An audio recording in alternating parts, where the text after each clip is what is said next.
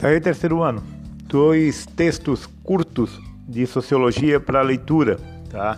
Quando eu digo curto, eles são curtos, são algumas páginas, acho que dá quatro páginas no total.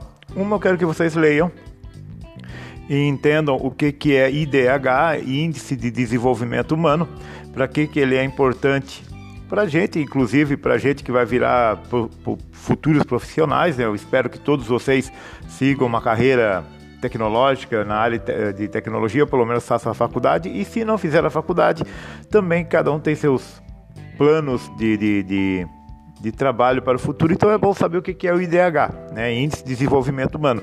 Por que, que ele é importante, no que, que ele colabora, no que, que ele uh, ajuda nos estudos. Então vou ler só alguns pontozinhos aqui, ó. O que, que ele estuda? Uma vida longa e saudável, ele estuda a saúde, ele estuda a educação, o padrão de vida, quanto dinheiro que eu estou ganhando e quanto dinheiro que eu estou gastando. Porque é importante saber também para a sociedade quanto eu invisto de volta na sociedade. Então, se eu ganho meu salário, se o meu salário está bom, eu faço retorno à sociedade. Vocês ouvem falar muito, por exemplo, ah, o governo antecipou o 13 terceiro, ele espera injetar não sei quantos bilhões na economia. Porque quando eu ganho o 13 terceiro salário, eu, você, nós, tu, vós, eles, nós devolvemos esse salário para o comércio. Muito pouca gente guarda o 13 terceiro ou investe no final do ano para festas, as diversões de final de ano, praia ou que nem o meu caso que eu recebo parte no meio do ano, pago o documento do carro. Então esse dinheiro ou volta de novo para o governo, ou ele vai para o comércio e do comércio volta de novo para o governo, o ciclo eterno. Então o IDH mede isso. Quanto mais eu ganho, mais eu gasto. Agora eu entrei aqui num parafuso, né? Porque o governo parece que não entende isso, o governo federal parece que não entende isso, que as pessoas têm que ganhar mais. Para ganhar mais eu preciso estudar melhor eu preciso ter saúde.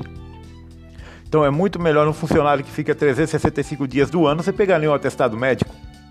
Então, investir em saúde, em educação, se eu sei mais, eu tenho que ganhar mais, se eu ganho mais, eu gasto mais.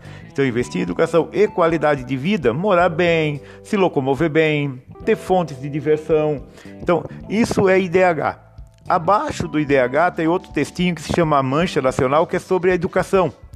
Né? Tem um texto muito legal aqui sobre educação, o que é semi-analfabetismo, onde que tem os locais melhores sobre uh, os percentuais de, de onde que está no mundo uh, o ranking educacional.